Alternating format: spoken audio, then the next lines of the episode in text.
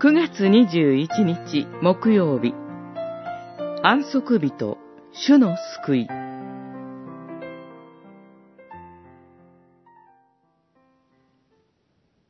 あなたはかつてエジプトの国で奴隷であったが、あなたの神、主が力ある見てと、身腕を伸ばしてあなたを導き出されたことを思い起こさねばならない。そのために、あなたの神、主は安息日を守るよう命じられたのである。新明記五章十五節実会が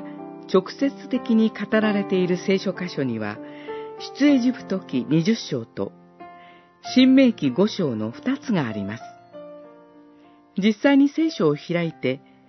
読み比べていただきたいのですが、興味深いことに、同じ第4回を取り扱っていながらも、両者には明確な違いがあります。新明記5章15節は次のように語っています。あなたはかつてエジプトの国で奴隷であったが、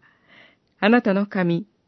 主が力ある見てと身腕を伸ばしてあなたを導き出されたことを思い起こさねばならない。そのために、あなたの神、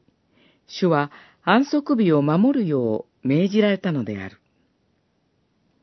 安息日を守るべき理由について、出エジプト記20章では、主の創造の見業との関連で説明されていたことが、ここでは、主の救いの見業との関連で説明されています。安息日とは、主の救いの御業を思い起こす日である、と。救いの御業のゆえに、安息日を守ることは、